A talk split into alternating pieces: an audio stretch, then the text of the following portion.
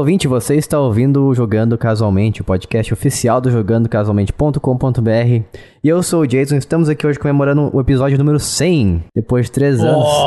Que bonito! Quase, quase quatro anos, não, três anos e alguma coisa, uns quebrados aí. Chegamos ao episódio número 100. que na verdade não é 100, assim, né? O 100 já foi faz tempo, por quê? Porque Que isso? é, a gente Então, faz... então é golpe, é golpe. É é uma Que espécie de coisa. golpe, porque a gente já gravou 100 episódios faz tempo. Porque, pra quem sabe, né, acompanha a gente, a gente tem notícias casuais também. Então, o 100 já se foi, ó, faz tempo. Então, esse aqui não é Então verdadeiro é 100. o, é o centésimo episódio core, é isso? Esse é o centésimo episódio principal, core do coração. Que coisa fofa. E como vocês puderam perceber, também estamos aqui mais uma vez com a Bia Bock. Bu, e olá, pessoas. E também com o Lucas. E aí, galerinha do YouTube, deixe seu like e se inscreva no canal aí. Parece que a Bia tá no banheiro. Não, Parece. eu posso colocar onde, o microfone em outro lugar, peraí. Dá a descarga aí, Bia, pra gente ver se você tá no banheiro Que mesmo. horror, gente. Não tô, não. e eu tenho um negócio pra comentar com vocês e com os ouvintes antes da gente ir pro tema, pode? Pois comente. Então, ontem tava chovendo muito, eu não sei se choveu muito aí também, na casa de vocês. Choveu. Ah, Aqui mais ou menos. também? Mais ou menos? Ah.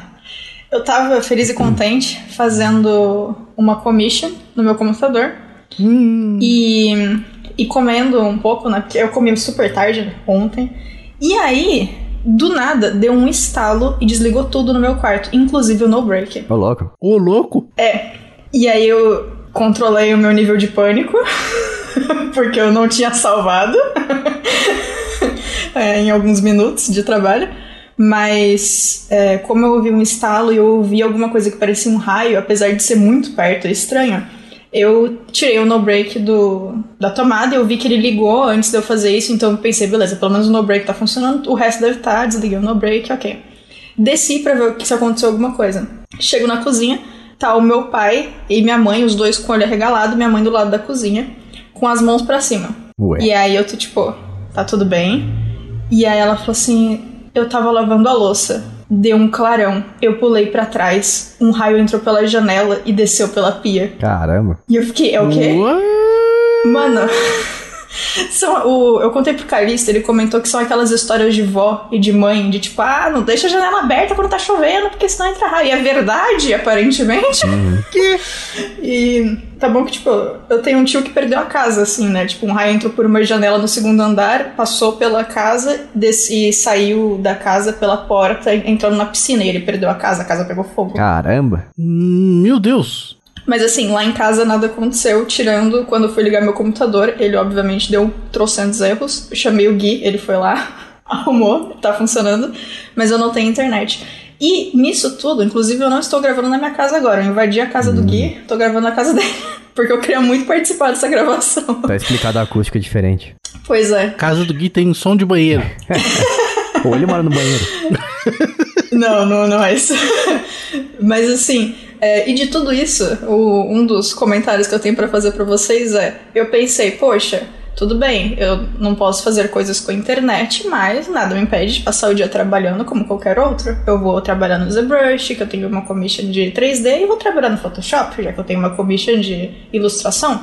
E aí, beleza, o ZBrush abriu perfeitamente. O Photoshop falou assim: Ah, verdade, né? A tua conta é oficial, você tem a conta da Adobe, paga direitinho. Vixe, mas a gente tem que estar conectado na nuvem, Legal, você hein? não vai poder trabalhar. E fechou na minha cara. Ou Que seja, bacana software as a service, né?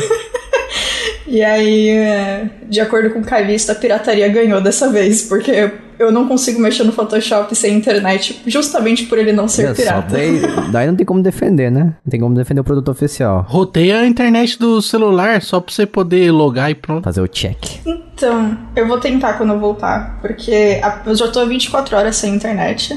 Um pouco mais, né, na verdade, bem mais. Mas aí amanhã talvez volte. então faz um tempo aí. Li bastante, pelo menos. É isso. Queria compartilhar com vocês. Cuidado, gente. Janela aberta e lavando louça enquanto tá chovendo, tá? Pode acontecer um Pode uma desastre. invasão de raios. Meu Deus. É bom que minha mãe, é, aparentemente, na árvore de, de skills dela, a esquiva tá em dia, né? Porque eu não. Mano, pulão pra trás e suave. Mas que susto. É isso. Muito obrigada, gente. Podemos voltar Isso aí. e- esse raio veio diretamente daquele filme Percy Jackson, o ladrão de raios. Isso. Nesse caso, o raio é o ladrão. Entrou na sua casa e invadiu. Exatamente. E depois que aconteceu, minha mãe virou pra mim toda. E eu que gosto tanto do Thor, por que, que ele tá, tá bravo comigo? Aí eu falei: você não assistiu os últimos filmes da Marvel, é por isso. Aí ela, nossa, preciso ver então. É verdade. É, isso. Eu tenho história com ladrão essa semana também. Essa semana? Também. Como se o raio realmente fosse um Falaram ladrão. de ladrão aí, então eu tenho história de ladrão também. Só que é um outro tipo de ladrão. Hum. É, eu comprei um, um negócio que chama do chão, que é um negócio que você coloca na caixa d'água e aí ele aumenta a pressão da água da residência. Porque aqui onde eu tô morando agora a pressão não é muito boa da água, porque a caixa d'água não fica muito alta, né? Aí eu comprei esse dispositivo aí. Aí o rapaz veio instalar hoje, e aí ele primeiro teve que esvaziar a caixa d'água, né, e tal, aproveitou para dar uma limpada também. E aí ele, na hora que ele foi embora, ele esqueceu de fechar o ladrão da caixa d'água. Ah, esse ladrão, imaginei que fosse. Nossa. E aí, quando eu liguei a água, o que, que aconteceu? Ficou vazando água no ladrão, né? Jogando a água embora. E aí eu tive que fechar de novo. E aí liguei pra ele, avisei ele e tal. E aí ele teve que voltar depois pra ligar. E aí eu fiquei sem água aí umas três horinhas pra poder ele vir e fechar o ladrão lá que ele deixou aberto. É, a gente contrata as pessoas é, mais ou menos, né? Que não é assim aquele profissional e tal. Aí acontece esse tipo de coisa também. É complicado. Ficar sem lavar a mão e dar descarga é, por umas três horas é tenso, hein? É ruim. Nossa. Pelo menos a água tem na geladeira, né? Pra É, beber. exatamente. Mas daí você. E aí, teve outra aventura também essa semana. Teve Gente. outra. Caramba, vocês estão. Essa semana foi boa. Também tive, mas não vou contar, não. Tô de férias, né? eu fui eu fui gravar um, uns PIC, que é um, uns microprocessadores, um microchips e tal. Normalmente o que as pessoas chamam de chip é, é os PIC. Uhum. E aí eu fui gravar, eu tinha um gravador que ele, o modelo dele é K150, que é um gravador muito ruim. É o mais barato que existe no mundo. Da Marba. E ele é uma gambiarra muito safada. E além de ser uma gambiarra, ele é um clone de uma gambiarra, o que eu tenho. Então ele é bem ruim mesmo. E aí dá problema de driver, é horrível. E cadê que o negócio funcionava? Não reconhecia de jeito nenhum. Fiz de tudo aqui, girei o negócio de todos os ângulos possíveis, não funcionava de jeito nenhum. Chamei um amigo meu que manja dessas paradas aí, ele veio aqui, testou também, não funcionou de jeito nenhum. Aí eu falei, bom, né? Vou aproveitar o ensejo, isso aí é Deus falando comigo que eu preciso de um equipamento melhor. Tô com equipamento muito porcaria. E aí, assim, pra vocês terem uma noção, esse K150 é em torno de 150 reais no Brasil. Né? Você consegue economizar se comprar da China, mas, né? Eu tava com pressa, precisava comprar. E aí eu vi então o Pikit 3, que é um outro gravador. Esse é mais profissional mesmo. Tem funcionalidade de debug, né? Não é uma gambiarra do serial para USB e tudo mais. 250. Beleza, vamos lá, né? Comprei. E aí chegou hoje. E aí eu fui gravar o pique e cadê que dava certo? Não funcionava também. E aí eu bati muito a cabeça, assisti uns 30 vídeos, né, de como funciona o Pict. E aí eu descobri que na verdade eu que tava colocando errado no slot. Depois de testar com o multímetro, eu descobri que eu tava colocando no lugar errado. Em minha defesa, também não, não tem nenhum tutorial de onde que coloca, né, o chip ali no adaptador ZIF. Então, né, tem essa, esse agravante aí, né, esse agravante não, como é que fala? É, vai para abonar. Atenuante, sei lá. Tem esse, é isso, tem esse atenuante aí que aí me livra um pouquinho, né? Então, mas é isso aí, várias tretas nessa semana. Tô de férias, né? Então eu consigo ocupar minha cabeça com esse tipo de problema. Causa problemas pra si mesmo, pra ocupar. Não, e você viu que, Jason, você é o próximo que vai ter uma aventura, né? Eu não, a minha não é. Não vou contar, não. Ó, desgraça. Gente. Beleza, então. então tá bom. Eu posso contar pra vocês. Justo. Bom, mas é isso então, a gente vai vai fazer o nosso podcast aqui hoje então, mas antes da gente ir direto pro assunto, quero falar pra vocês que a gente tem um grupo no Telegram que é t.me barra jogando casualmente, Twitter, que é jcasualmente, é a única rede social que a gente teve que encurtar o nome ali. E obviamente a gente tem também o nosso site, que é jogandocasualmente.com.br, no qual você consegue ler nossas reviews dos games que a gente recebe para análise e o pessoal da nossa equipe lá está sempre analisando. Então, aliás, um abraço para todo mundo da nossa equipe que sempre faz o nosso site rodar. Nossa equipe lá, né? Não é, é como se fosse é importante. lá, o pessoal que fica de os é, contra, a equipe os lá. contra regras pessoal que fica de preto ali. o pessoal lá. Que fica de preto arrumando o palco. Perfeito. Tá certo. Fora isso, a gente também tem programa de apoio, que é apoia.se barra jogando casualmente, no qual você consegue nos apoiar financeiramente e ganhar coisas em troca, como episódios bônus, participar de sorteios de games a cada 15 dias e também fazer parte do nosso grupo secreto do Telegram, se assim você o quiser. E essa semana tivemos pelo menos um apoio novo, então isso significa que você vai ouvir notícias casuais em sua versão completíssima. Novamente, apoia.se barra jogando casualmente. E com isso a gente vai para o nosso episódio de hoje, que é sobre os jogos mais importantes da nossa vida. Quem sabe esse aqui é a parte 1, não sei se vai surgir mais pra frente. Mas é, é basicamente isso. O que, que, são jogos importantes pra nossa vida? Jogos que marcaram a gente de alguma forma. E, e, a gente vai falar aqui o porquê, né? A gente tem que falar o nome do jogo e o motivo. E eu vou começar falando aqui do meu jogo que me lembra a minha infância e meu relacionamento com meu pai quando eu era criança. Ele me levava para aquelas casas de games que a gente tinha aqui na minha cidade. Porque aqueles lugares que você ia assim, onde eles tinham uma caixa com um console dentro e um fio, um buraquinho para sair o, o, fio do controle para ligar o controle no console. Era isso que tinha aqui. Não sei se na cidade de vocês tinha, mas é isso que a gente que eu mais frequentava com meu pai. E eu lembro até hoje, como se fosse ontem, que ele me lembrou, ele me lembrou, que ele me levou para jogar Mickey to Donald, a Magical Quest. Não sei se vocês já ouviram falar desse jogo. Uhum. Já, já vendi muito esse jogo aí. Já vendeu muito. Você é agora. já vendi agora bastante. Agora você é a Capcom, você é o, o revendedor da Capcom agora. Isso, esse jogo aí, ele só tem no Japão, né? Então, ele, na verdade, é o, é o Mickey to Donald, é, é o Magical Quest 3. Isso. Ele só tem em japonês. E aí tem versões traduzidas pelos fãs, né? Porque a amada Capcom não quis fazer esse favor pra gente. Então, esse jogo aí original mesmo é só japa. Sim. E, e, triste também que se você quiser jogar ali hoje em dia, não tem uma forma oficial de você fazer isso. Porque a gente sabe que tem o emulador de Super Nintendo no Switch, e esse é um jogo de Super Nintendo. E a gente não tem até hoje nenhum, se não me engano, nenhum jogo da Capcom que entrou na, no catálogo de jogos do emulador oficial da Nintendo. E esse é um deles que eu gostaria que entrasse, porque novamente me lembra meu pai quando era criança. E eu, é, eu lembro que foi uma das últimas vezes assim que eu me lembro de meu pai jogou realmente videogame comigo, sabe? Ele que me apresentou esse jogo. Esse é um jogo cooperativo, né? Aquele clássico Jogão, plataforma hein? que você um ajuda o outro a destruir os inimigos. Vocês trocam de roupinha, ganha skills, ganha, ganha habilidades diferentes para você usar contra os inimigos e outras habilidades para você também interagir com o cenário. E é muito divertido. E como eu falei, meu pai parou de jogar. Falei alguns podcasts aqui anteriormente. Meu pai parou de jogar videogame com o tempo. E depois ele jogou bem pouco assim comigo na época do PlayStation 1. Só que ele falava assim: ah, esses, esses consoles hoje em dia, esses videogames hoje em dia tem muitos botões, não, não gosto. Então esse aí é um jogo simples que ele jogava comigo porque era simplesmente andar para os lados e apertar dois botões. Um de interagir com o cenário, atacar os inimigos e o outro era simplesmente pular. E é isso aí. Essa é a apresentação. Jogo bom jogo. demais isso aí. Nossa. Uhum. Sensacional. Extraordinário. E você, Lucas? Sua vez. Bom, eu, eu queria primeiro comentar aqui que da lista da Bill que me chamou a atenção foi o jogo Fivic. Esse jogo aí me chamou bastante atenção. é, ah, tá. eu, eu queria trazer aqui o jogo o jogo Duck Hunt, que é um jogo de Nintendinho que eu joguei no meu Dynavision 3 que foi um videogame que minha mãe comprou usado do meu tio, quando ele trocou o videogame que ele tinha, não sei os detalhes qual videogame ele comprou, sou um Mega Drive, sou um Super Nintendo, mas trocou de videogame. E aí o Dynavision 13, então eu, eu tive esse console, foi o primeiro console que eu tive. E eu era bem criança, né? Então o que eu jogava mais era o Duck Hunt. Eu jogava também o, o Mario e tal, mas como eu era muito criança, eu não tinha tanta habilidade assim. Então o Duck Hunt acabava que me chamava mais atenção.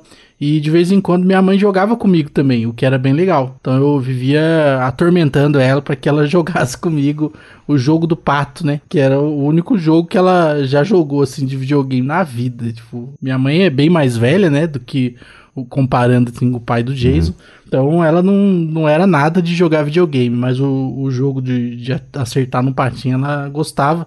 Ela até imitava o cachorrinho. o cachorrinho ele aparece dando risada, é. né? Quando você erra. E aí ela, ela até imitava o cachorrinho. Então esse jogo aí é muito bom. E eu acho que se não fosse esse jogo, não fosse esse console e tal, o Dynavision ali, eu acho que eu não teria o relacionamento que eu tenho com videogames, né? Então, sem dúvida nenhuma, é um jogo importante. Eu acho que não, não só pra mim, mas como muitas pessoas, né, que tiveram contato ali com videogames no Nintendinho, né? O primeiro grande videogame assim do mundo que dominou realmente né? E inclusive fez parte do Crash, né? Eu acho que a, a importância do Nintendinho é inclusive negativa também em alguns aspectos. Então é isso, é um jogo sensacional. Eu queria dizer que eu conheci também o Duck Hunt através de um clone de Nintendinho, que foi o Polystation. E eu lembro que meus pais foram, foram comigo a Aparecida do Norte, do Sul. Qual que é o certo? Do Norte? Aparecida do Norte. Mas você sabe por que que fala Aparecida do Norte? Porque o nome é só Aparecida. Não tem Aparecida do Sul. A razão é que o trem que se pegava pra ir pra Aparecida era um trem que ia pro Norte. Então as pessoas chamavam de Aparecida do Norte por conta da linha férrea, por causa do trem. Caramba, que, incrível, cultura do nada aqui mesmo, tá bom. É, que é conhecimento, né? Daí a gente tava em? Aparecida e lá tem uns, tipo, uns camelódromos, nos quais eles vendem bastante coisa é, pirata, etc, né? E clones também. Meu pai comprou pra mim, não sei por que ele comprou, mas ele falou assim que tinha uns jogos muito legais. Eu pensei, pô, deve ser melhor que o PlayStation 1, sei lá, né? Não lembro o que, que ele falou pra mim. Daí ele trouxe pra casa, sabe aqueles jogos em 8 bits de Nintendinho, é, antigaço. Só que daí ele colocou, ele mostrou pra mim o Duck Hunt, que ele falou que ele conhecia. Ele colocou no console ali, colocou na TV e me mostrou que tinha uma pistola que você mirava na, na TV. E eu achei isso aí sensacional, porque, ó, tipo, quebra de quarta parede, né? Como a gente fala normalmente. Que normalmente você joga com controle, você aperta os botões e o comando aparece na TV. Mas esse aí você mirava realmente a pistola na, na tela. E era muito impreciso, não sabia nem como é que acertava os patins. Eu tenho em casa isso. aí. Nossa, é muito difícil acertar. Mas eu achava incrível a, a, a experiência de você mirar na tela da TV assim e o negócio responder, sabe? Eu joguei muito. É maluco que só funciona com TV de tubo, né? É, Então as TVs de LCD aí não funciona isso aí não, por causa do delay. Sabia não. Porque a TV de LCD ela tem um delay maior pra aparecer a imagem, né? Ah, Então aí não funciona. legal. Muito bom. Bia, traga-nos o melhor jogo de plataforma do, do PlayStation. eu acho que eu já comentei. Acho não, eu já comentei algumas vezes aqui. Não sei se todo mundo que tá ouvindo lembra, mas eu joguei muito videogame quando era pequena por conta do meu primo. Que, primo de consideração, morava no prédio, no mesmo prédio que eu, no andar de cima. E eu ia direto lá, eu mais assistia do que jogava, pra falar a verdade. Mas muito contato de videogame que eu tive foi com ele no início, assim. E ele tinha Crash. E Crash foi o culpado de eu chegar em casa e falar, eu quero um videogame. E aí eu descobri que eu tinha que meu pai tinha um Atari desde sempre lá em casa, eu só não sabia e nunca tinha jogado nele. Mas foi, eu lembro da sensação de ver o meu primo fazendo as coisas com o Crash e achar lindo. e tipo, como assim esse desenho tá se mexendo e você tá controlando ele? Porque, tipo, sei lá, até então eu não, não tinha contato, né? Então, eu joguei muito mais coisa com ele, mas Crash foi muito importante pra mim por isso, assim. Foi o que abriu a porteira e foi o motivo também de, além do Atari, tipo, de eu começar a jogar o Atari, da gente comprar o joguinho que tinha essa, essa pistola aí pra poder jogar o. Esqueci o nome do jogo que vocês acabaram de falar. Uhum. Isso. então, muito obrigada, Crash. Crush Bandicoot. A Crush. Poxa, Isso. Crush, porque. Como é que é? Por que não me nota? Como eu queria que você me desse bola. É uma música? Infelizmente. Ah, ok. Das fotos no não sei o que. Ah, blá blá blá. Não lembro. Suas fotos do Instagram, todas tô salvando. Nossa, essa é uma daquelas que entra na lista de que bom que eu não conheço? Sim. É. Ah, beleza. Suave, então. Peraí, já falou sobre o Crash? Já, ele só foi o, o motivo de eu me interessar por jogos no geral. É só. Ah, Ah, até hoje ele é um dos meus jogos favoritos, né? Tipo, Uhum. eu, eu já falei outras vezes aqui, o Crash é o- foi o meu Mario por muitos e muitos anos. Ainda é, tipo, eu gosto do Mario, mas eu gosto muito mais do Crash. É, o meu próximo jogo também é o Crash. E eu acho que é um dos mesmos Aí, ó. motivos, porque quando eu tinha, eu era criança, meu pai já tinha uma outra, tinha tido outros filhos antes da, do casamento dele com a minha mãe. Então ele, assim, ele tinha comprado pra mim um Nintendo 64. E anos depois ele comprou um PlayStation 1 e eu ainda tinha um Nintendo 64, mas assim, eu tinha uns três jogos só, que era é o Mario 64, o Turok e mais um que eu não lembro o nome. Daí ele falou assim: Olha, eu vou dar um desses videogames aí pro seu irmão. Daí ele falou assim: escolhe um deles. Eu pensei, pô, vou escolher o que eu acho mais chato, né? Que é o Nintendo 64, que eu tenho menos jogo também. E eu não gostava muito de Mario 64 porque eu acho ruim até hoje. Eu acho ele um jogo, sei lá, deplorável. Não sei explicar o porquê, talvez seja a câmera dele. Deplorável.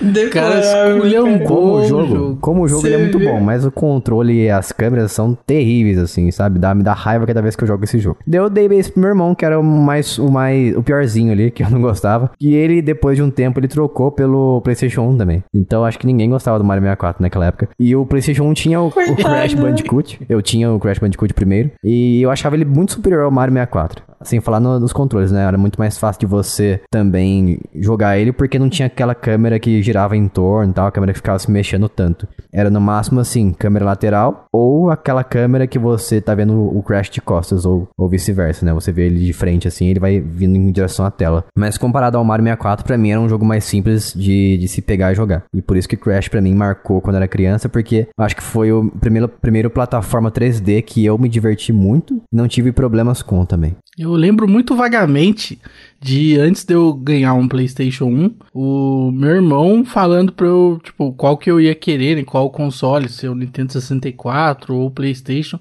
E ele falou: Ó, esse PlayStation que quer de CD, ele você vai ter mais jogo, porque o jogo é mais barato, né? Por causa de ser em CD. E aí Perfeito. eu lembro que foi, assim, um argumento que não precisa nem conversar mais, né? Já tá decidido agora. Mais jogos, mais diversão. É lógico. E você, Lucas, seu próximo jogo? Meu próximo jogo, eu vou tragar aqui então Street Fighter 2. Que, assim, é o grande clássico imortal que revolucionou os videogames, né? Introduzindo praticamente o que é o jogo de luta que a gente conhece hoje.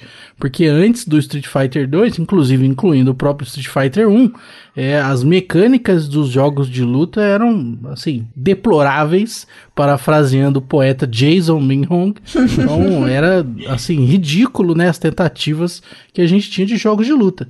Então o Street Fighter 2 foi extremamente bem sucedido, né?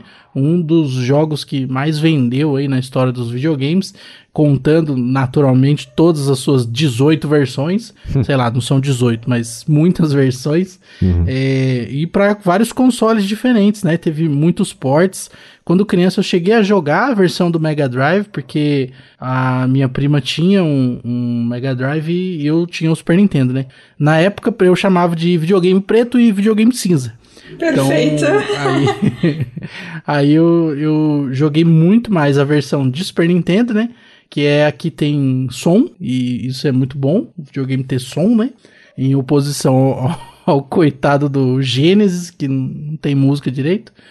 E, e é um, um jogo que, além de ter revolucionado os jogos de luta, ele me fez me apaixonar, né? Por esse gênero de, de jogos. Então, acho que se não fosse o, o Street Fighter, que já na época meus vizinhos não gostavam muito, assim, já era nichado, né? Já era uma parada que eu gostava. E eu comecei a jogar Street Fighter por conta de um irmão meu, que ele gostava de jogar e tal. Ele acabava com a minha raça no Street Fighter, mas era legal a gente jogar e, e mesmo sendo um jogo assim, ou você joga uma pessoa contra outra, ou você joga pra fechar o jogo contra a máquina e tal. Ainda assim a gente fazia, né, um- uma espécie de cooperativo, porque a gente jogava eu, minha sobrinha e meu irmão, e aí quando perdia passava o controle, né? Então a gente ainda conseguia tirar algum jogo cooperativo ali, né? E isso também é muito bom marcar, né? Como que, que assim, como, qual a dinâmica de jogos, né? O que, que é videogame pra mim, assim. Então, e aí essa minha paixão do Street Fighter 2 de, de sempre ter jogado muito e o fato de que também é bom ganhar, né? Porque como se ninguém gostava do, de jogo de luta, só eu gostava de jogo de luta, naturalmente eu ganhava das pessoas. E aí isso também cria, né, um, um senso de um ego muito grande, uma autoconfiança falsa é, e uma sensação de que você vai ser uma, um adulto com um sucesso na vida, né? Porque você é bom no videogame. E, e, lógico, porque se você é bom no videogame, você é bom em qualquer coisa. e aí. e, e, aí, mas por isso que eu acho que Street Fighter 2, assim, tem uma, uma importância para mim. Uhum. É, infelizmente eu não tenho essa, essa, esse sentimento com o, a franquia Street Fighter. Eu achava muito legal, eu achei muito legal quando eu vi pela primeira vez no Xbox 360 o, o Street Fighter 4, porque foi a primeira vez que eu vi uma versão 3D. Eu sei que já teve antes uma versão do PlayStation 1 e do Sega Saturn, né, eu acho. Teve. Mas esse aí foi assim, a primeira vez que eu pude, vi, achei muito bonito e joguei de fato. E eu me diverti, mas é Street Fighter não é minha praia, não. Primeiro Street Fighter 3D foi o Street Fighter X Plus Alpha. Isso. Nosso nome, gente. Exatamente. Que nome da Square, né? Eu lembro de ver ele na revista de videogame. E o, o locutor, ele falava elfa. Street Fighter X Plus Alpha. Incrível. Ele era pra, pra arcade também, tô vendo aqui. Como quase todo jogo de luta, né, vem dos arcades e com exceção, eu acho que começou isso no Street Fighter 4, né? No Street Fighter 4 o jogo foi lançado simultaneamente, tal, né? Não, não sei exatamente se ele começou no, no console, no PC e depois foi pro arcade ou se então seria na verdade um port reverso, né? Ou se o jogo é, simplesmente não, não, não teve uma máquina específica para ele. Então não sei os detalhes da máquina de arcade do Street Fighter 4. Sei que ali foi onde é, virou o jogo, né? Deixou de ser uma versão capada do arcade, né? Então uhum. se tornou realmente um jogo propriamente dito. Isso se falando do Street Fighter, né? No Mortal Kombat eu acho que isso veio bem mais cedo. Uh, boa pergunta. Não sei dizer. É, realmente, Mortal Kombat eu não manjo não. Mas eu tenho a impressão, um sentimento, assim. Tem uma sensação. Tem uma sensação de que no Mortal Kombat essa virada de chave aconteceu antes. Uhum. A sua intuição diz isso. Isso, a minha Perfeito. intuição diz isso. Eu confio. Mortal Kombat evoluiu mais rápido.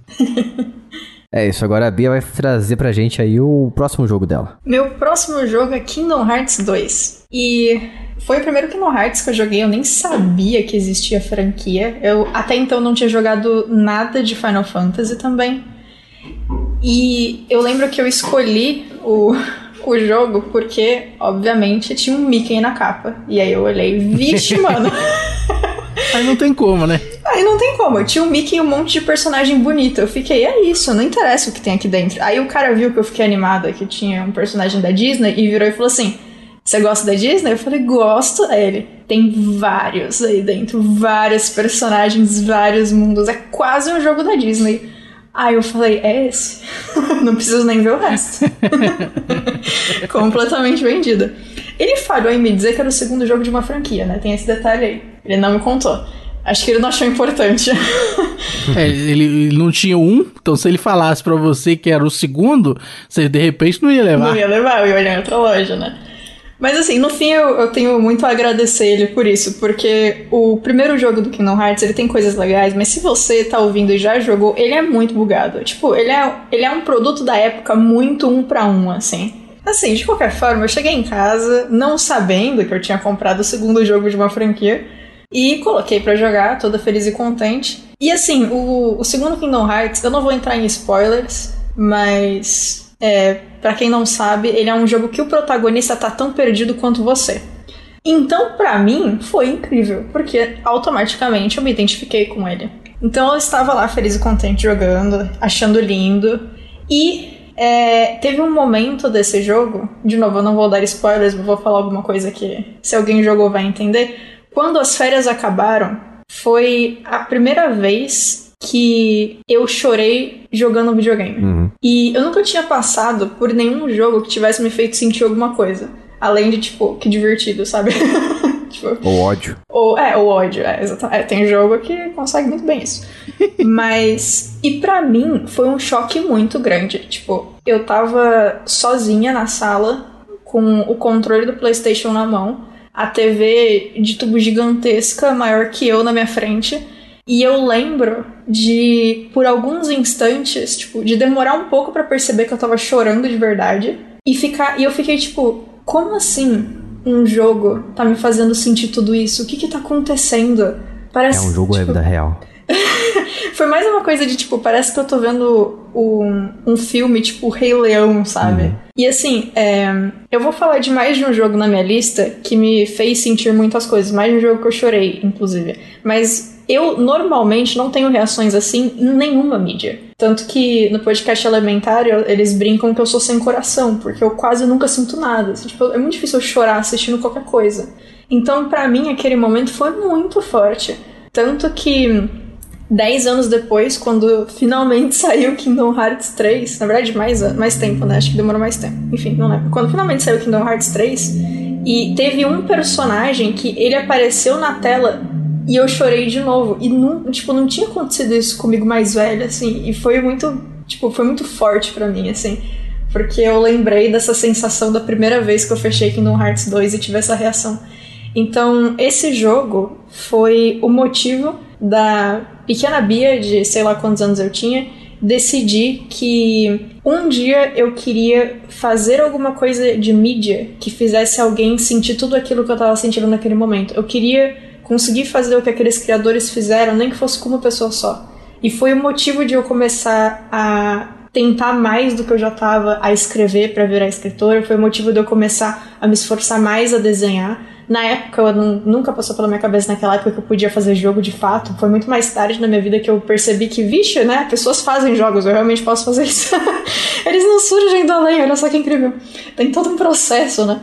Mas assim, foi Kingdom Hearts 2 foi um dos grandes motivos assim de eu querer é, trabalhar com algum tipo de mídia que pudesse trazer essa, esses sentimentos maiores para as pessoas. Então, até hoje é um dos meus jogos favoritos. Roxas é um dos meus personagens favoritos de jogo de todos, assim. Tipo, ele tá top 3 fácil. Então, é um jogo que eu tenho muito carinho, assim, e já joguei. Eu nem sei quantas vezes eu joguei Kingdom Hearts 2. Kingdom Hearts 1 eu, eu gosto também, mas eu joguei muito pouco, porque, de novo, como eu falei, né, os contro eu, nossos controles me irritam muito em Kingdom Hearts 1, mas é um jogo bom também. Uhum. Mas o 2, assim, mano, foi o jogo certo, eu acho, pra, pra mim naquele momento. Então, é isso. Gosto muito desse jogo. Virei artista por causa dele. Apesar de ter. É um negócio meio catártico, né? Não, demais. Nossa, foi demais. E foi engraçado porque, tipo, não faz nem sentido, mas por alguns instantes eu pensei, tipo. Porque eu nunca tinha visto também ninguém perto de mim chorar jogando videogame. O máximo de emoção que eu tinha visto foi meu primo cair da cadeira com um dinossauro aparecendo. Tipo, susto, né? Então, assim, por uns instantes eu fiquei, tipo, eu associei que a minha mãe, ela. É, a gente sempre falou que ela chora muito com qualquer coisa, né? Porque realmente ela chora muito fácil, ela assiste, tipo, comercial bonito e chora. Então, por um instante, eu fiquei, tipo, será que é assim que minha mãe se sente com tudo? tipo, não tem nada a ver, né? Estou me tornando Nossa. minha mãe sem perceber. Que eu criticava. Ai, mas é isso. Kingdom Hearts 2 é. Ah, é muito bom, cara. E agora eu fiquei com vontade de jogar. Eu vou. Eu ainda não não platinei ele no PlayStation 2, no PlayStation 4, quer dizer, eu preciso fazer isso. Vou, vou fazer. Baita jogo, mano. Uhum. Pra mim também foi o Kingdom Hearts 2, pelo qual eu iniciei minha, meu contato com a franquia Kingdom Hearts. Gosto até hoje, mas eu acho que eles passaram um pouco dos limites da loucura e da dificuldade em fazer, me fazer entender a história, né? Mas, mesmo assim, Nossa, por causa do Kingdom Hearts 2. Você não viu nada, cara. Tem uns muito piores. Por isso que eu desisti de Kingdom Hearts. Eu gosto da proposta e da mistura de Disney com Final Fantasy. Então, por causa do Kingdom Hearts 2, que eu conheci o primeiro, que eu, foi o segundo que eu joguei. E a partir daí joguei os outros também de PSP e PlayStation mais. mais uh, e os remix também que foram lançados e tudo mais. Mas, como eu falei, desisti dele. E é assim que é a minha relação hoje em dia com essa franquia que eu gostava tanto. E o próximo aqui que eu tenho para trazer para vocês é o jogo revolucionário que, ao contrário de Mario 64, ele é bom. Que é o Super Mario World, um jogo fenomenal que foi o, o, marco do Mario no Super Nintendo. E foi um dos primeiros jogos que eu joguei também da franquia Mario, porque eu, eu não me lembro disso, tá? Meu pai fala que quando era criança eles tinham Nintendo ali, eu jogava aquele Mario Bros lá, o primeiro, do Nintendo. Mas na minha mente, assim, de criança, a primeira lembrança que eu tenho de jogar Mario foi esse. Então, para mim também ele, mesmo que se fosse o primeiro, eu acho que esse aqui foi mais marcante porque, assim, era já um jogo mais colorido, você conseguia entender e interpretar que era um personagem bigodudo italiano ali na, na TV, né? Porque o outro, o antigo Mario, era é bem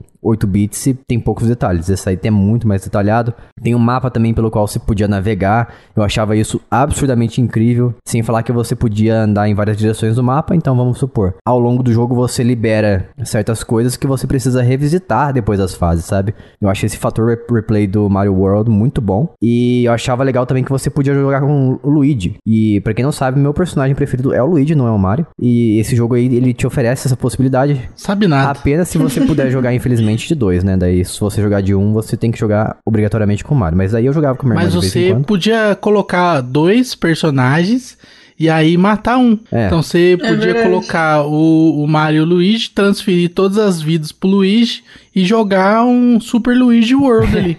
Tanto que foi um. Depois, na época do Wii U, eles lançaram um Super, Super Luigi Bros, uma coisa assim. É bem legal. Mas além disso, também esse jogo introduziu o Yoshi. Também tem muitas polêmicas sobre esse jogo, né? Como por exemplo, o Mario dando uma pancada no Yoshi pra ele soltar o. Soco na cabeça. É, soco na cabeça. Coitado. É, você pega o Yoshi também, você pula por cima dos, dos buracos e solta ele pra ele cair no buraco e, e, e, sabe? Tipo, usa o bicho simplesmente. Sacrifica ele. Ele Isso. sacrifica. E tinha o, o power-up também que eu adorava. Adoro até hoje. Eu acho que é um dos melhores power-ups que existem e mais roubados também. Que é a da capinha. Que você pega a pena dos inimigos, pega a capinha e consegue passar a fase tranquilamente sem fazer absolutamente nada e chega ao final dela. Isso, só não sei como é que uma pena vira uma capa, né? Eu também não sei, É, mas. magia, isso aí. É, eu também não sei. Não sei como é que uma, você comer uma flor ela te dá poder de fogo também. Ou um Vai cogumelo ver que fica tem grande. pimenta no centro da flor. É, pode ser. É que a flor cospe fogo, né? Ah, então na verdade ela só tá na tua boca. Você não engoliu Você ela de segura verdade. ela na boca e faz fu, fu, fu. Isso. Aí, aí sai bola de fogo. Faz sentido. E, e o negócio da peninha é comédia porque, ó, os, os inimigos, eles têm uma asa que é, tipo, fofinha, assim, não é uma asa de pássaro. É uma asa, tipo, de nuvem. E aí você pula em cima do bichinho, sai uma pena. Então, o que é, um, tipo, uma nuvem vira uma pena, aí você pega a pena e isso vira uma capa. Não faz o menor sentido. Não, depende. Tem inimigo que é assim realmente, mas tem outros in- inimigos que eles realmente têm uma. uma como se fosse uma, uma capa, sabe? Aquelas, aquelas formiguinhas, eles estão uma capa e o cara vem voando igual um super-herói assim em sua direção. Esses Ah, é, sim. bichos. Então, mas esses bichos que tem a capa, no meu lore, eles fizeram isso com. Eles pegaram a pena dos bichinhos de nuvem. e por isso eles têm a capa. Ah, é, pode ser, olha só. é, pode ser, ó. É, Olha, então. é uma boa teoria. Realmente. Mas é isso, Mario World. É divertido, Vou né? falar Mario World, né? Não é da Microsoft não, gente. É, da- é Mario World. Isso aí, isso aí. E o Jason acabou de estragar a minha graça, né? Trouxe aqui o- justamente o jogo que eu vim tragar. Que é Super Mario World. Olha só. Olha ah, Surpresa, Por hein? essa vocês não esperavam. Não esperava, hein? não, nem li a ia pauta. ter Super Mario World nesse episódio, hein? Esse jogo, ele é muito importante pra mim porque eu acho que ele sedimentou, assim, ele passou um cimento e um acabamento no, no relacionamento que eu tenho com videogames, né? Com jogos, né? Como, como uma expressão artística, cultural e até mesmo de relacionamento com as pessoas. Porque quando eu era criança, juntava eu e alguns vizinhos pra gente jogar Mario World, né? Fechar o Mario e passar todas as fases e as 96 saídas e tudo mais. E pega o caminho da estrela, não pega, né? Volta. Então aí fase secreta, saída secreta, estágio bônus.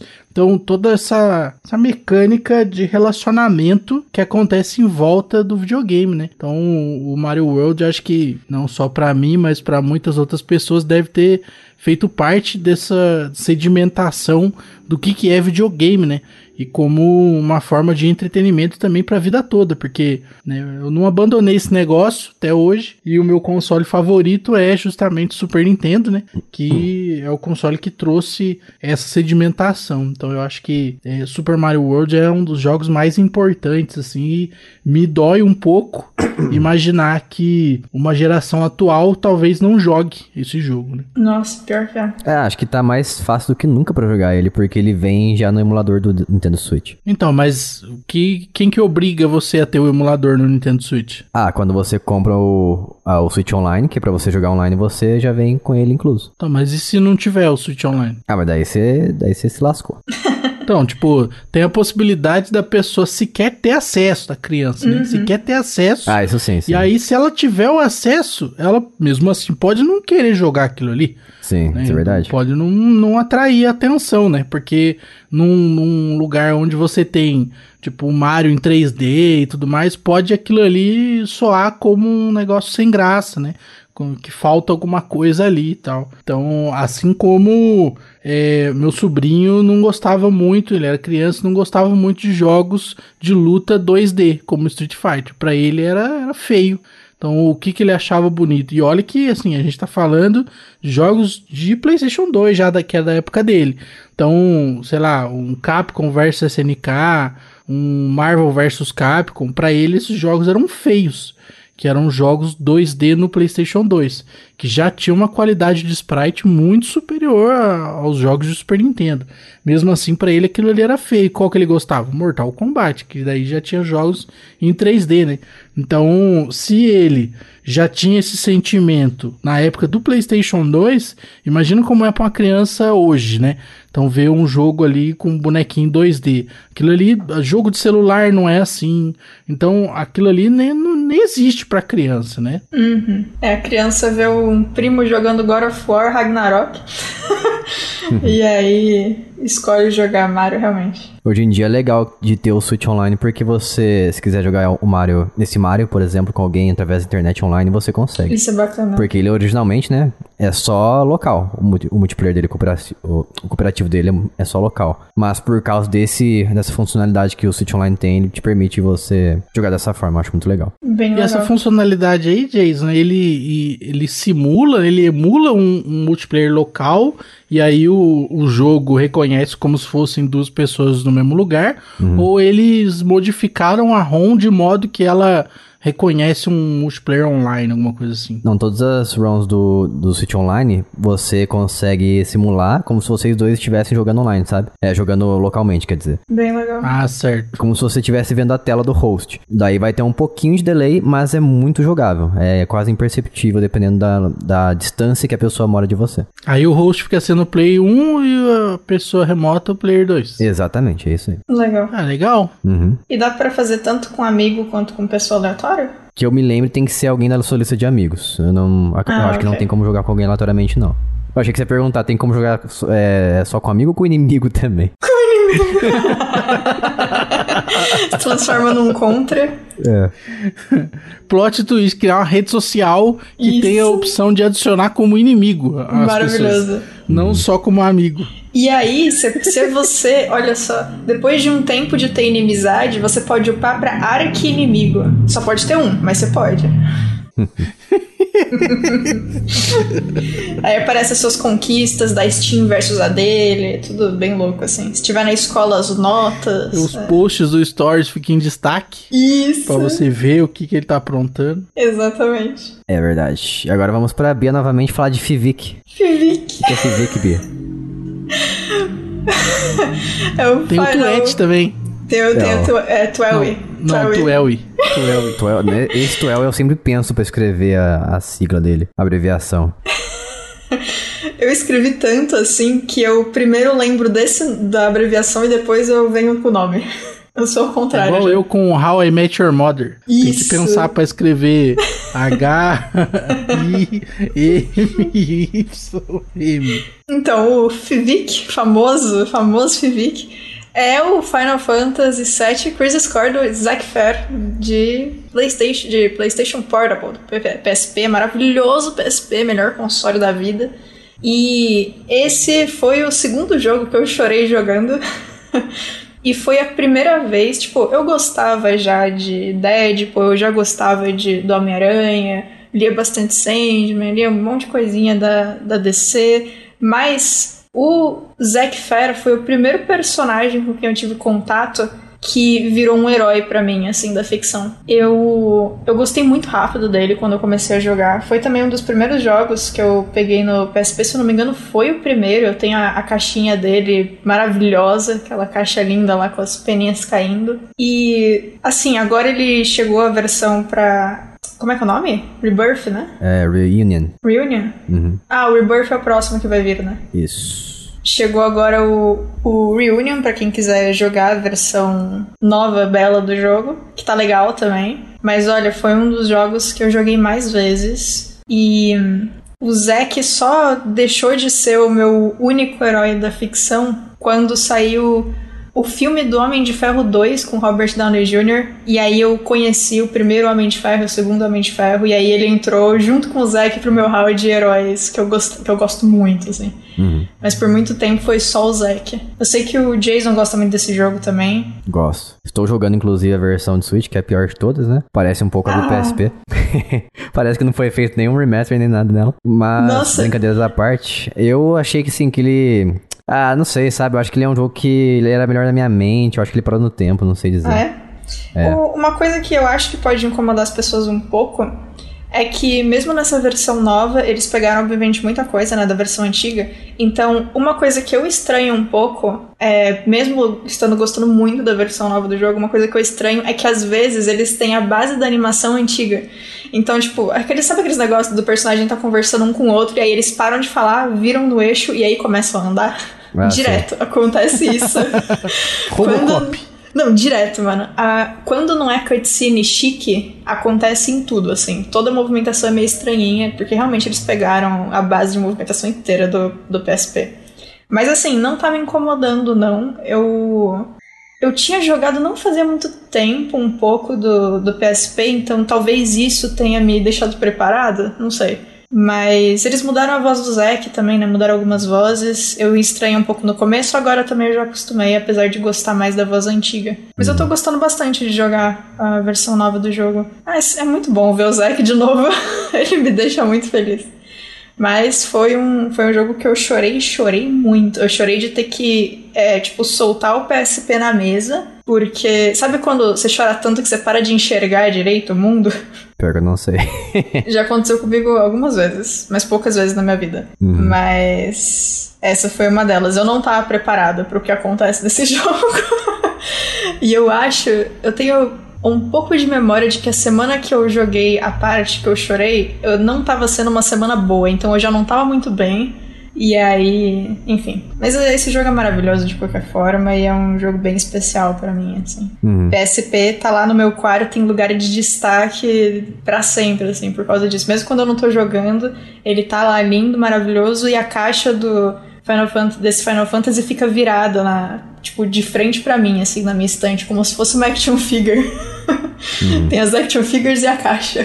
Então, realmente gosto muito desse jogo. Muito bom. Meu único. Uma das poucas reclamações que eu. Poucas não, né? Mas que eu lembro agora desse jogo da versão remaster é que eu percebi que quão linear ele é, na verdade, né? É muito corredores. É bem linear. Então. É. Não, ele é completamente linear. É. Uhum. Esse é um defeito que eu achei nele. Eu não acho um defeito porque eu não esperava que ele fosse diferente. Tipo, uhum. é, do mesmo jeito que eu não fui jogando Final Fantasy XV pensando que ele ia ser linear, sabe? Uhum. Mas, é, a única coisa que você consegue fazer que não seja linear nesse Final Fantasy é as missões secundárias que não são nem missões, né? Tipo, você entra numa dungeon e mata uns bichos, e é isso. E um, um boss. Não é nem super missões nem nada, assim. Mas acho que é a única coisa, né, que não é linear. É, muito bom.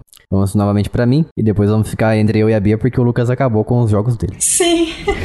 Isso aí. Traguei só três só. Faça comentários, Lucas. Ah, na verdade eu tenho uma pergunta para você, Lucas, depois, que talvez seja mais um jogo. Mas vai lá, Jason. Mas esse aqui é muito simples, não tenho, vou entrar em muitos detalhes, porque assim como eu jogava com meu pai, é um dos primeiros jogos que eu também joguei com, se não me engano, com minha irmã e com a minha prima, que é o Goof Troop, o jogo do, da turma do Pateta, que você, você e o, você é o Pateta ou o Max, ou você pode jogar com um dos dois, jogando em dupla, né, cooperativamente, e vocês têm que resgatar o Bafo, o Bafo de Onça, que ele foi raptado por piratas. Nome é tão bom. É, e em inglês é Peach, engraçado.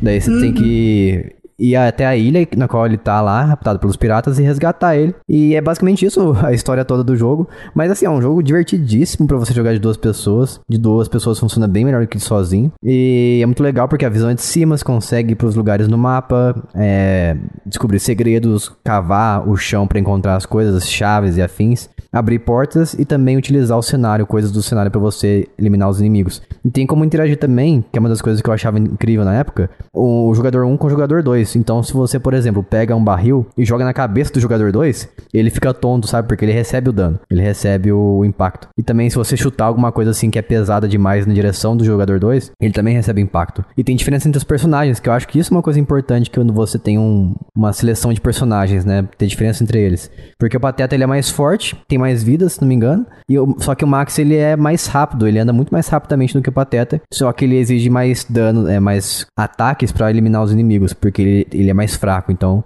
tem essa, esse balanço entre os dois. Eu acho muito divertido, principalmente esse quesito também. E é isso aí, Goof Troop, jogão. Queria que tivesse também no Switch Online, não tem. Seria perfeito para jogar no Switch Online. É um jogo que acaba com as amizades, né? Uhum. Já vendi um muitos jogos, inclusive. Jogo, jogo top demais. Muito bom. Sim, muito bom. É bacana. Maravilha. Bia, volte. Então, eu tenho uma pergunta pro Lucas. Qual que foi o jogo que te fez é, começar a querer fazer cartucho? Teve um jogo específico? Ah, eu acho que não teve. Eu acho que, curiosamente, Zelda. Ah, olha só. É, mas eu, eu nem gosto de Zelda. é porque eu sei que as pessoas gostam de Zelda. E aí, inicialmente, assim, a reprogramação de cartucho é, é sobre isso, né? É você pegar um cartucho que é ruim, que as pessoas não gostam, sei lá, um Fórmula 1 chinês, né? E aí você pega isso aí e transforma num Zelda em português, por exemplo. Ah, é, então, é, isso eu acho que essa transformação, né, de pegar um jogo ruim e colocar um RPG aclamado ali em português no lugar da placa, eu acho que isso aí é, é muito importante, relevante, assim, né? Uhum. Zeldinha da massa. Coitado do Link, né? Vamos lá então, Bia. Traga-nos o Twinny. Twinny. Twiwi. Twiwi. Não isso. tem um N. É, eu li um N ali. Twiwi. Tudo bem, acontece. Que é o The World Ends With You. Eu já falei dele várias vezes aqui. Mas é um jogo da Square Enix de Nintendo DS. Eu só fui jogar no 3DS e se alguém aí quiser que não ouviu, queira saber como foi a saga para conseguir esse cartucho, a gente falou sobre no episódio, eu não lembro o nome do episódio, mas foi episódio sobre compras, lojas, alguma coisa assim. Ah, mas isso é um episódio bônus. Ah, é bônus? Sim, mas deve ter também no episódio de 3DS que gravamos há séculos atrás. Ah, eu esqueci que era bônus. Eu não sabia que era bônus. Ok. Então é isso, gente. É no de 3DS deve ter. Aproveitando, apoia.se barra jogando casualmente, se quiser ouvir, assim. Isso. E esse jogo, ele saiu mais tarde, né, para alguns outros consoles. Eu tenho até no celular, inclusive, mas ele saiu pra Switch também, né? E assim, a versão de DS foi muito incrível é, para mim, assim, e, para muita gente na época, porque ele usava não só as duas telas como telas jogáveis, mas ele foi o primeiro jogo que eu peguei, até vocês podem, se vocês lembrarem de outros que fazem isso, mas foi o primeiro jogo que eu peguei que realmente parecia é, usar tudo que o console tinha para oferecer. Então, usava as duas telas, você controlava um personagem em cada tela, dependendo do momento do jogo, tinha movimentação com é, basicamente todos os controles, todos os botões faziam alguma coisa, e a caneta, movimentações diferentes na caneta, ao mesmo tempo que você usava outros botões para controlar, tipo, um personagem com a caneta e o outro com os botões. Então, assim, ele foi um jogo que na época explodiu a minha mente em relação à usabilidade de um hardware e principalmente mecânica. A história também é, é básico de história japonesa completamente alucinada de, de jogo. Mas é uma história muito interessante, inclusive saiu anime ano passado, se alguém quiser assistir. E ele foi um jogo que. Ele foi o motivo de eu é, voltar a travar o meu 3DS para poder jogar esse negócio. E é um dos meus jogos favoritos também, disparado, assim. Ele foi o jogo que provou para mim que você podia, entre aspas, fazer muito mais com a mecânica do que só. Só entre aspas, né? corre, pula, bate, etc, sabe? Então, uhum. tipo, realmente usar o que o. Colocar mais um motivo de por que aquele jogo tá naquele console específico, sabe? Uhum. Então, assim, foi. Eu queria que. Eu, inclusive, eu queria que tivesse mais disso. Tem. Tem alguns jogos que começaram, tipo, o, alguns jogos que usam o. Esqueci o nome daquele botão maluco lá que tem no, no PlayStation 4 em cima. O touch? É, aquele, aquela parte touch. Tipo, tem alguns jogos que usam, mas não é tanto jogo assim. Uhum. Eu não sei como é que é com, com Xbox ou Switch, se tem também bastante jogo que usa mais do que o console consegue fazer. Eu tinha alguns jogos que usavam o giroscópio do, do PlayStation 3, mas era tudo muito ruim, assim, muito mal otimizado. Então, The Word Ends With You foi um jogo muito importante e ele continuou sendo importante ao longo da minha vida, principalmente depois que eu entrei na faculdade, porque por ter essa parte técnica muito boa, sem perder é, qualidade, sem ficar confuso e sem perder a, a qualidade geral da peça, né? Então, tipo, o roteiro continuava sendo bom, o design dos personagens, as animações, tudo. Então, assim, não foi aquele rolê de, ah, vamos focar completamente na mecânica e esquecer todo o resto também, né? Então é um jogo muito balanceado para mim. Gosto bastante desse jogo. E foi um jogo que me deu vontade de comprar o, o Switch para poder jogar. E aí eu me dei um tapa mental na cara e, tipo, tá, tá, zoando, né? Você já tem esse jogo na versão original, por que, você quer comprar um console para jogar uma versão que nem tem todas as funcionalidades? Você tá alucinando completamente. E aí eu não comprei o Switch. não que eu tivesse dinheiro para comprar, mas eu ia, tipo, começar a salvar dinheiro pra poder comprar. Não fazia sentido nenhum. Sim. Então, assim. É, imagina que tristeza você guardar dinheiro que você podia fazer outra coisa para comprar um console novo para jogar um jogo que você já tem, que nem tá na versão que tem tudo do jogo. Aí tá de sacanagem, né? Uhum. Mas foi um lapso, passou, tá tudo bem. foi um lapso. Foi uma recaída que você teve. Um foi, foi, uma recaída. Precisa jogar The World Ends With You e, sei lá, o carregador do 3DS não tá comigo, né? Tipo, sei lá. Solução, comprar um Switch. Isso. Imagina que horror, mano. Não. Nossa, eu nem sei quanto é que tava a Switch na época. Devia estar tá mais barato que hoje. Hoje em dia tá. Antigamente tava. Tá pior agora? Tá um pouquinho. Uh, na época que eu comprei, era 2019, eu. Ele novo tava 1.600, 1.400. Daí agora o preço Nossa. oficial tá cerca de 1.700, 1.800, uma coisa assim. Ai, que bom. É, tá baixo. Dá pra você conseguir várias promoções de vez em quando, mas é. Justo, né, justo. O preço é. oficial é maior hoje em dia. Um dia. Forma. Um dia. É, um dia. Isso. Mas, Twiwi. Twiwi, isso. Não gostei muito da sequência, não. Achei que seria melhor. Mas é isso aí. Eu não joguei a sequência ainda. É, não, tô, sei não. Eu tô adiando.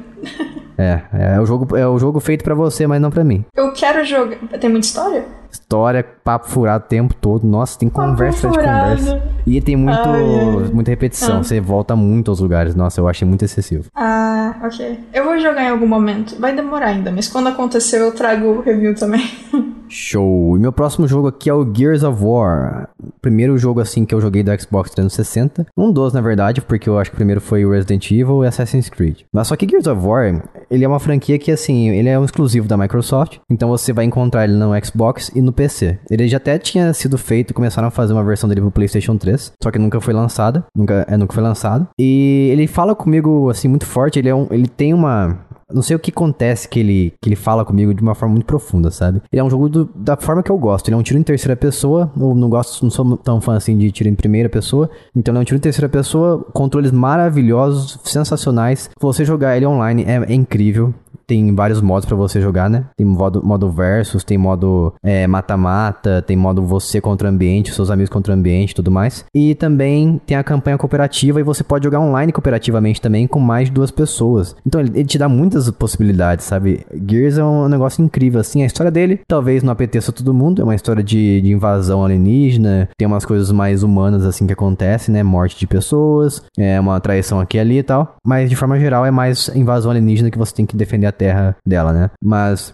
eu não sei, é um jogo que assim, ele exala testosterona, sabe? É, é uns caras grandão, é, brucutu, todo mundo mal encarado, o protagonista é muito mal encarado, o cara tá, tá bravo com tudo o tempo todo, parece, ele tem uma voz muito agressiva, sabe? Então, não sei, é, é, o, é o tipo de...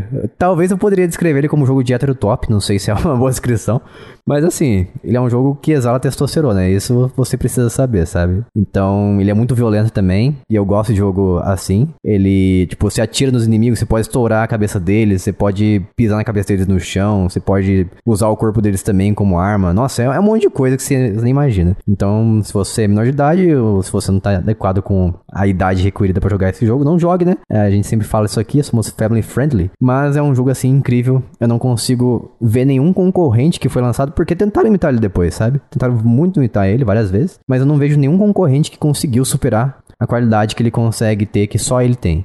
E assim, ao longo dos anos, a franquia foi tentando se reinventar um pouco, adicionando algumas coisas à jogabilidade para tentar se para tentar atualizar as coisas. Só que acho que os mais antigos ainda são os melhores, apesar dos mais novos serem mais fluidos e serem ter um gráfico muito melhor também, né? Mas como eu sempre falo, Gears é Gears, e para mim a franquia é minha preferida quando se trata de Xbox. Que legal. Sua vez, Bia, novamente. O que sobrou do Meu- Edith Finch? Isso. What Remains of Edith Finch é o que realmente que sobrou da Edith Finch. Ah, é uma, é uma garota? É uma garota. E esse jogo é sobre uma menina que ela tem uma família que parece que é amaldiçoada. E ela tá finalmente voltando pra casa depois de muitos e muitos anos que ela ficou longe, porque ela quer descobrir o que aconteceu com a família dela. É uma família muito grande e todos os membros da família morreram de uma forma muito bizarra. Então é um jogo que você joga como essa personagem, você vai até a casa da família e descobre as coisas investigando os quartos, investigando o material que as pessoas deixaram da- dentro da casa. E cada vez que você pega um material específico de alguém da família, você joga com uma mecânica diferente a, os últimos momentos daquela pessoa. É, apesar de parecer, não é um jogo que tem gore, não tem gore em nada, tá? Ele tá. Não tem sangue, não tem nada nesse estilo, tipo, visualmente pesado. Mas ele é um jogo que lida com morte o tempo todo.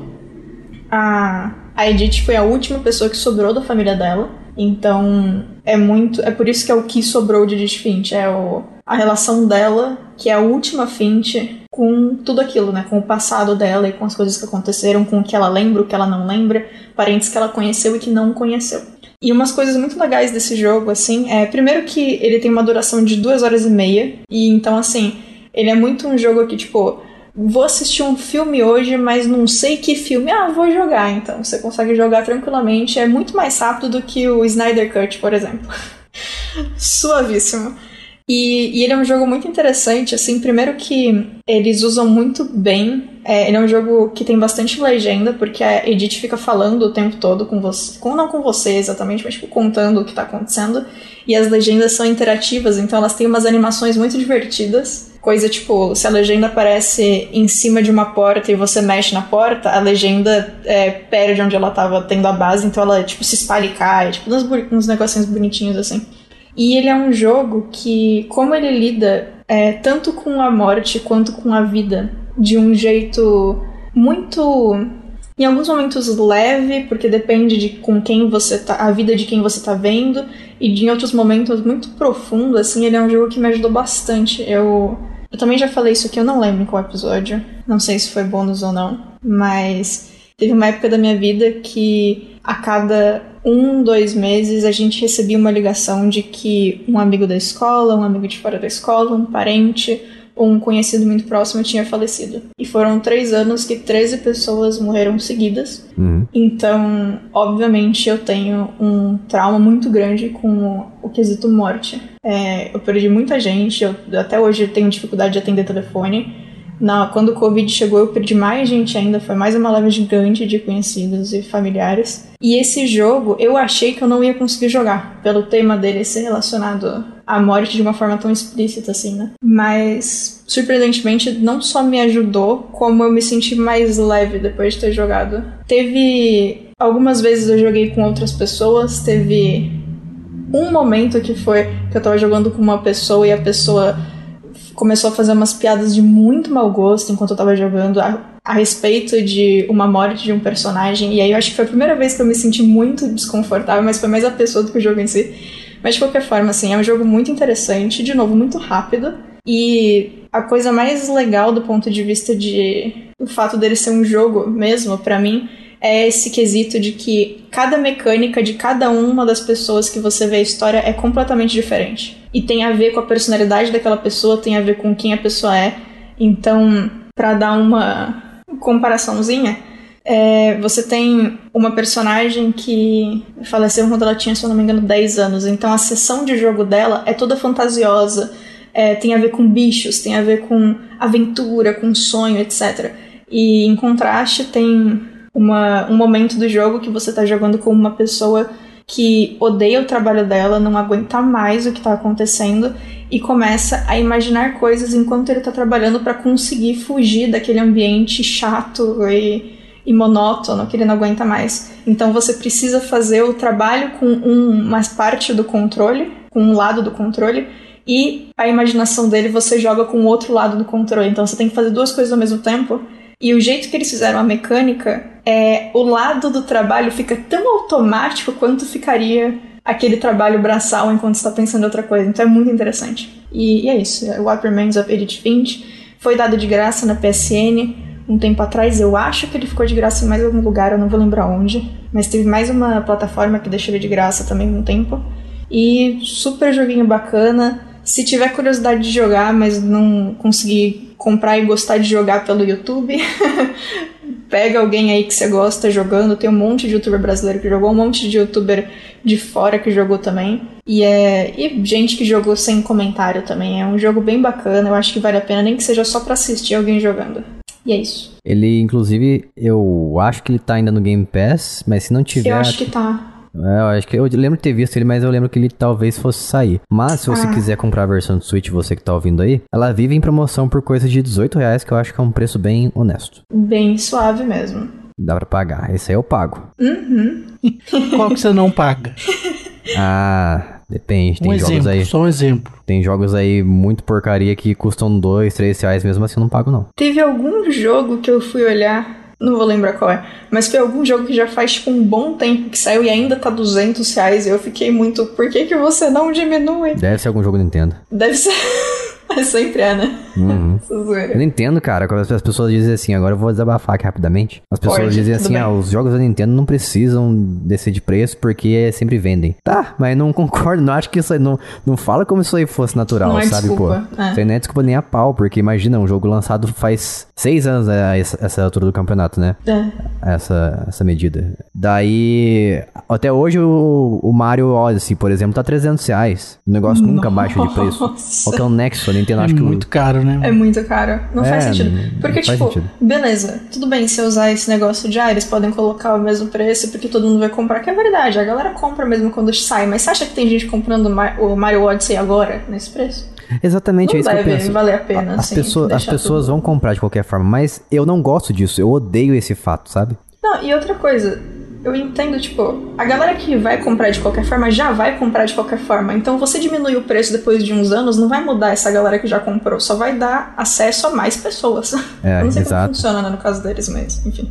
Não sei. É bizarro. É. Vamos para o próximo jogo aqui, meu. Isso aqui é rápido também, Resident Evil 6. Eu sei que as pessoas odeiam esse jogo. Eu adoro. Tadinho. Pra mim é o meu Resident Evil favorito. Se você não acha, briga comigo, pode brigar, não tem problema. Pode me xingar, falar que eu tenho mau gosto. Mas é um jogo incrível, porque eu gosto de experiências cooperativas. Novamente, ele é daqueles jogos que é muito melhor jogar com outra pessoa ao seu lado, seja ao seu lado, seja ou então online, porque ele tem essa funcionalidade. Eu acho legal o fato de que ele é um jogo bastante longo no seguinte quesito. Não longo da forma que eu odeio, mas longo na- no sentido variado da coisa. Porque são quatro campanhas, ou cinco agora. É, é quatro campanhas, porque tem do, do, do Chris, tem do Leon, tem do filho do Wesker, acho que é Jake o nome dele. E por último tem uma campanha secreta que você abre também, é, que é da Ida. Então são quatro ao todo. E cada uma dessas campanhas tem um- uma espécie de tema diferente, sabe? O, por exemplo, do Leon é um pouco mais terror, não tão terror assim, porque Resident Evil já virou ação faz muito tempo. Mas é um negócio mais puxado pro terror, enquanto que do Chris é mais puxado pra ação e violência absurda. E os monstros vão mudando conforme as campanhas,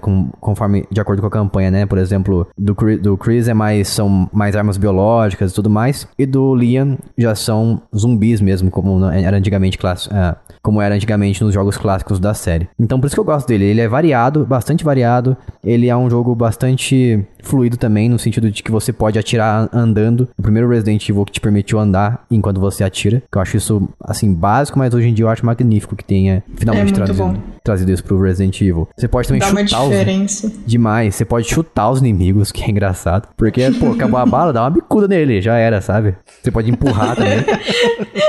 e é muito legal isso aí. Nossa, é muito divertido todas É essas coisas. bacana mesmo. E, como eu falei, novamente um jogo de dois. Então você pode escolher o personagem que você, com quem você mais se identifica durante a campanha. Então, por exemplo, do Leon tem o Leon e tem a Helena também, que é a parceira dele naquele momento ali. Então você pode escolher qual, com qual você mais se identifica e se divertir. Novamente, realmente online, é, é assim, sem palavras você jogar Resident Evil Online ou contra a pessoa. Porque é, sempre foi um jogo muito focado no single player. E quando eles começaram a focar um pouco mais no multiplayer, eu gostei mais, vou ser sincero. Lógico que assim, daí o foco muda um pouco, né? Parece que eles priorizaram muito o multiplayer e as, algumas coisas ficaram meio de lado. Mas Resident Evil 6 é sem palavras, sem falar que tem um online também, assim, modo vocês contra o ambiente, que é uma outra coisa assim que adiciona a diversão e é o fator replay. Porque você, você termina as quatro campanhas, você tem o que fazer também. E tem um outro modo que você pode jogar com os monstros da, das campanhas, né? Você tem que eliminar os sobreviventes. Então, assim, variação, é variedade muito alta, fator replay, cooperação, é, tem modo cooperativo, modo online.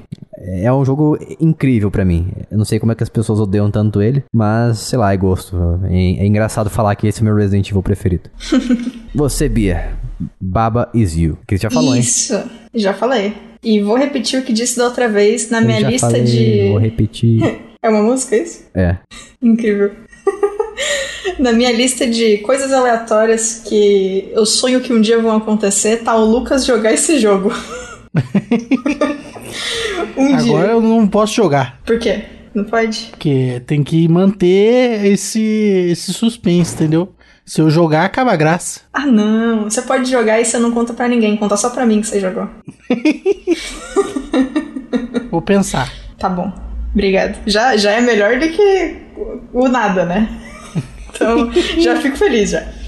Esse jogo, ele é um joguinho que eu conheci na época que eu tava na faculdade.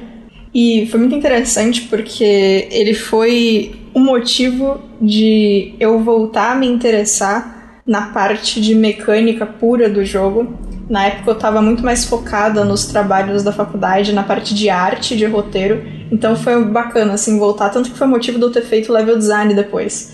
E basicamente esse jogo é sobre pegar as regras do jogo e subvertê-las e mudá-las para poder fazer o que você quer que aconteça. Então, como o Jason disse, eu já falei desse jogo antes, então eu vou ser breve, mas eu vou dar um exemplo muito simples, que é você sempre tem nesse jogo na tela é, palavras formando comandos. Então, por exemplo, Baba is you, que é Baba é você, é um comando que a Baba, o personagem do jogo, é você. Logo, você controla a Baba. Então, você consegue andar com ela para cima, para baixo, para os lados.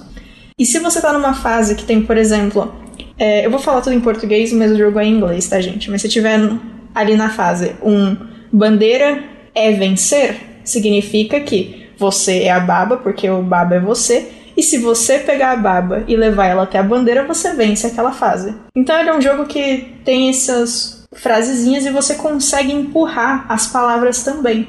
Então você consegue, por exemplo, em uma fase, mudar o Baba é você pra pedra é você. E aí você vira todas as pedras que tem na fase. Então, assim, são muitas coisinhas que você consegue fazer com a mecânica do jogo. E, e eles fizeram. O cara que fez. Eu não vou lembrar o nome do cara que fez o jogo, mas o cara é, responsável pelo jogo, ele fez questão de fazer as fases terem mais de uma solução, justamente para deixar o jogador se divertir e descobrir do próprio jeito dele o que ele quer que aconteça no jogo e como ele vai solucionar o jogo.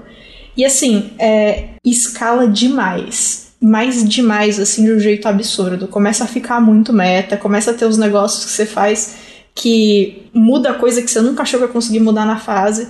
Então, assim, ele não é um jogo para qualquer um. Ele é puzzle e a brincadeira dele, a coisa mais legal dele, é ficar mudando essas coisas de lógica e conseguir vencer a fase do jeito mais maluco ou do jeito mais simples e possível. Então, assim, ele é um jogo muito interessante, mas ele realmente não é para todo mundo, assim. Ele, eu gosto muito de puzzle, eu gosto muito de mecânicas alucinadas, então para mim ele foi muito divertido.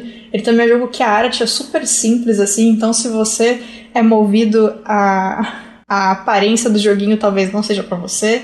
Mas eu acho um jogo que é bem divertido, assim, de pelo menos dar uma olhada em como ele foi feito, em o que, que você consegue fazer nele.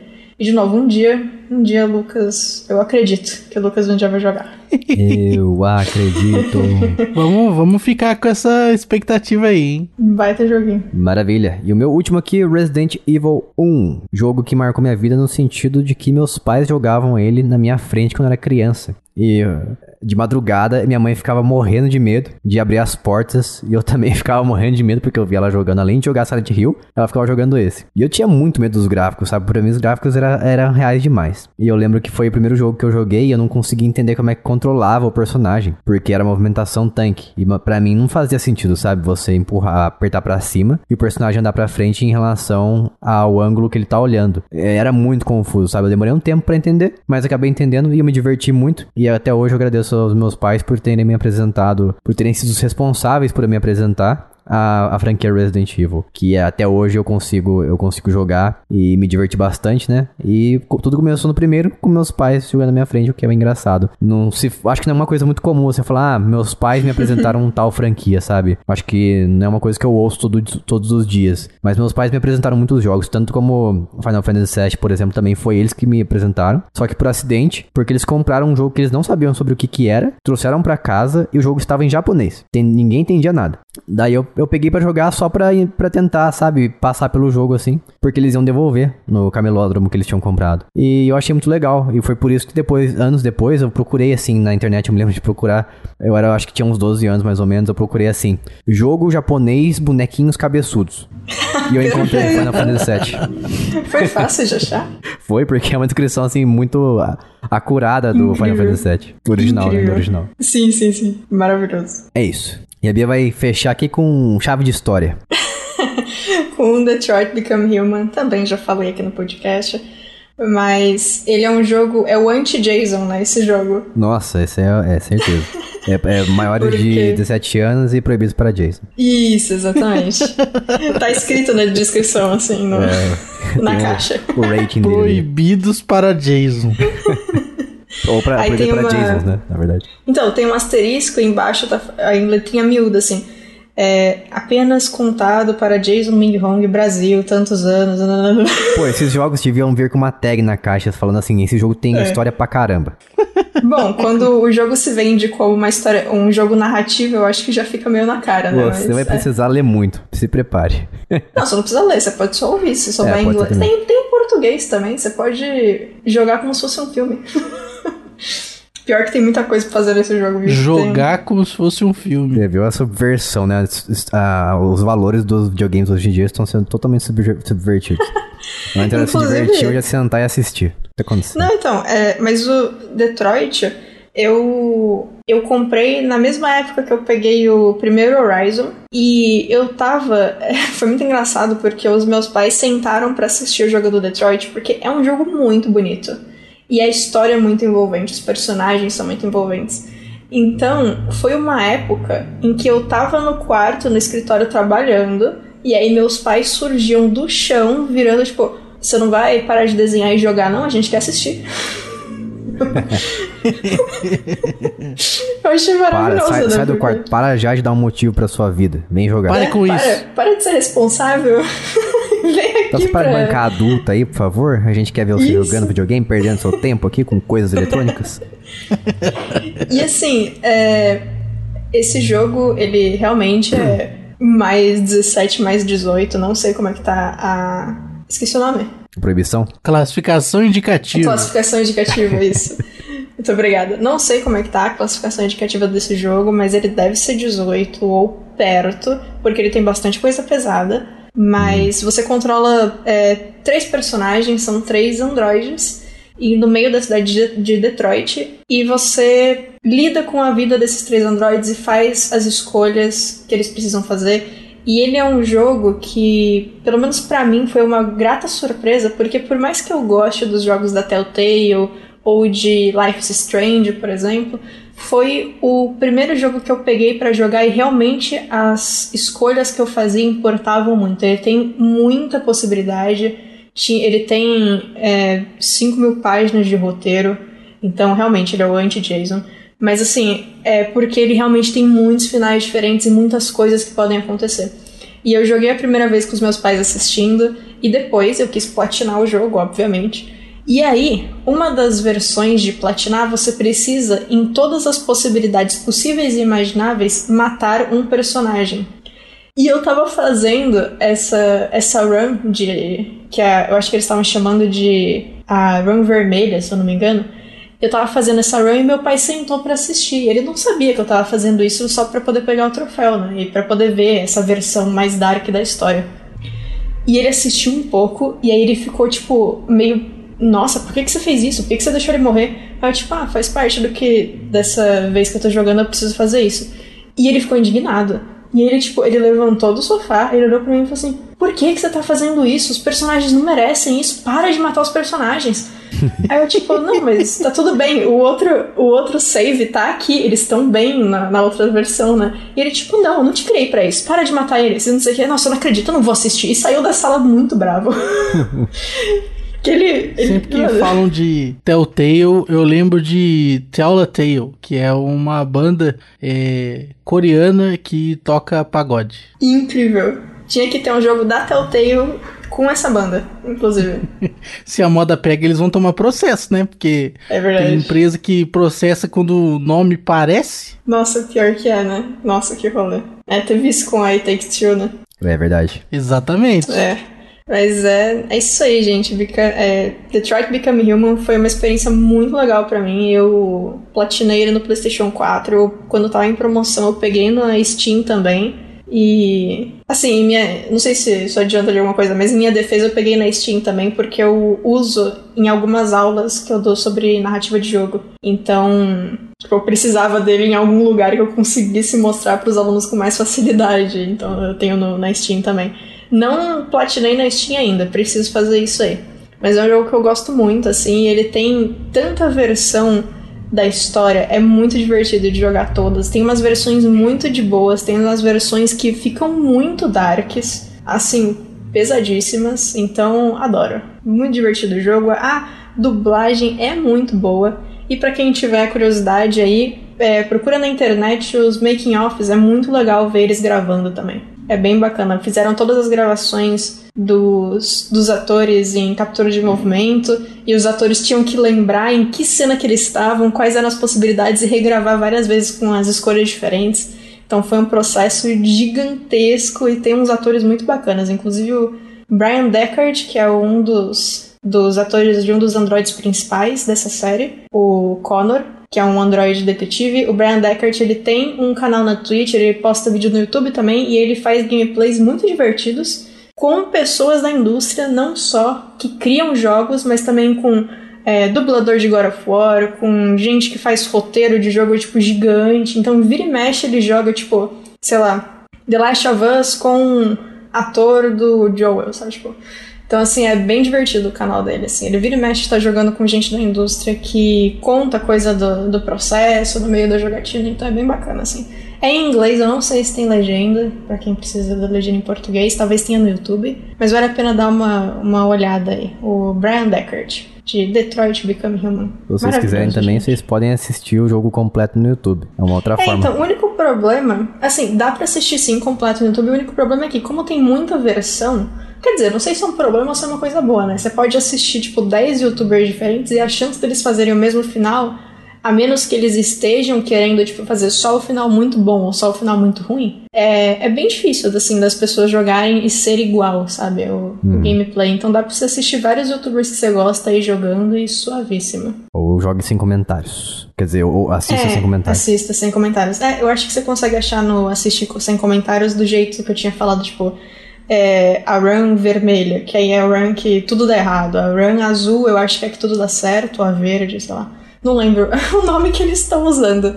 Mas tem uns negócios assim, tipo, você consegue achar runs específicas. Bem bacana. Uhum. Exato. É isso. É isso. Aqui falamos de todos os jogos possíveis importantes para no, nós, né? Que, pelo menos que a gente lembrou. Então, Lembrando que a gente tem grupo no Telegram, t.me barra jogando casualmente, Twitter, jcasualmente e o nosso site jogandocasualmente.com.br.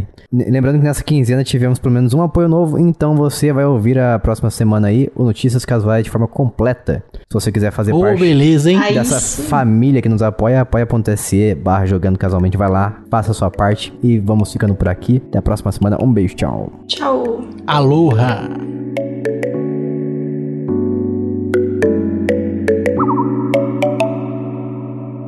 Este podcast foi editado por mim, Jason Minhong. Edita eu, gmail.com.